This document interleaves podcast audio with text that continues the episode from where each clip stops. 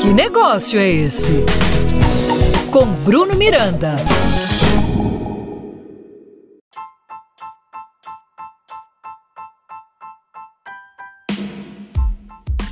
Salve, salve, meus amigos empreendedores! Sejam todos bem-vindos. Eu sou Bruno Miranda e esse é o meu, o seu, o nosso podcast.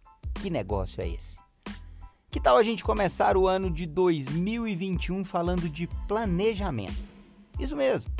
Quem dera se todo início de ano nossos empreendedores dedicassem um tempo para se planejar e traçar suas metas de atuação para os próximos 365 dias que virão. Você sabia que os seus números podem melhorar simplesmente por fazer e executar um bom plano de ação? O Sebrae Nacional divulgou recentemente uma pesquisa dizendo que para cada real investido em planejamento, você economiza outros 11 em retrabalho. Porém, mesmo assim, ainda tem muita gente que não entendeu a importância de se planejar para poder atingir os melhores resultados.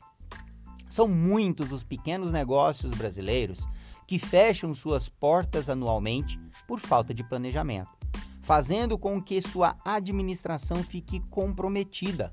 Afinal, tão importante quanto abrir uma empresa é saber como gerenciá-la.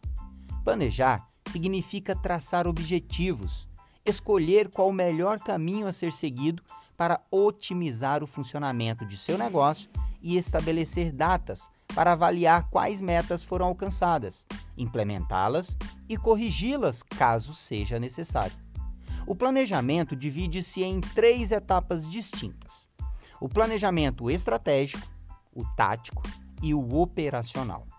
O planejamento estratégico é normalmente de responsabilidade dos níveis superiores e diz respeito à formulação de objetivos e à seleção dos cursos e ações a serem seguidos, considerando as condições externas e internas ao seu negócio, além da evolução esperada, sua sobrevivência a longo prazo, crescimento e eficácia.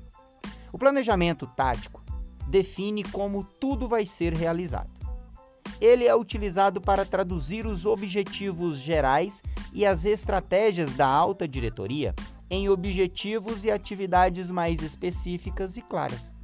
O objetivo principal do planejamento tático é promover um contato eficaz entre o nível estratégico e o operacional.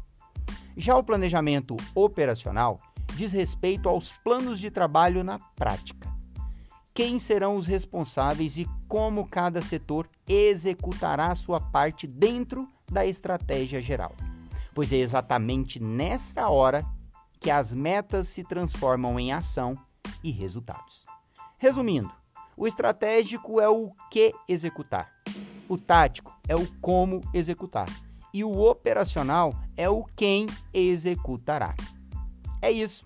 Um forte abraço e até a nossa próxima conversa.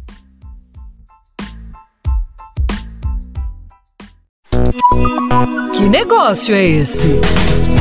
Com Bruno Miranda.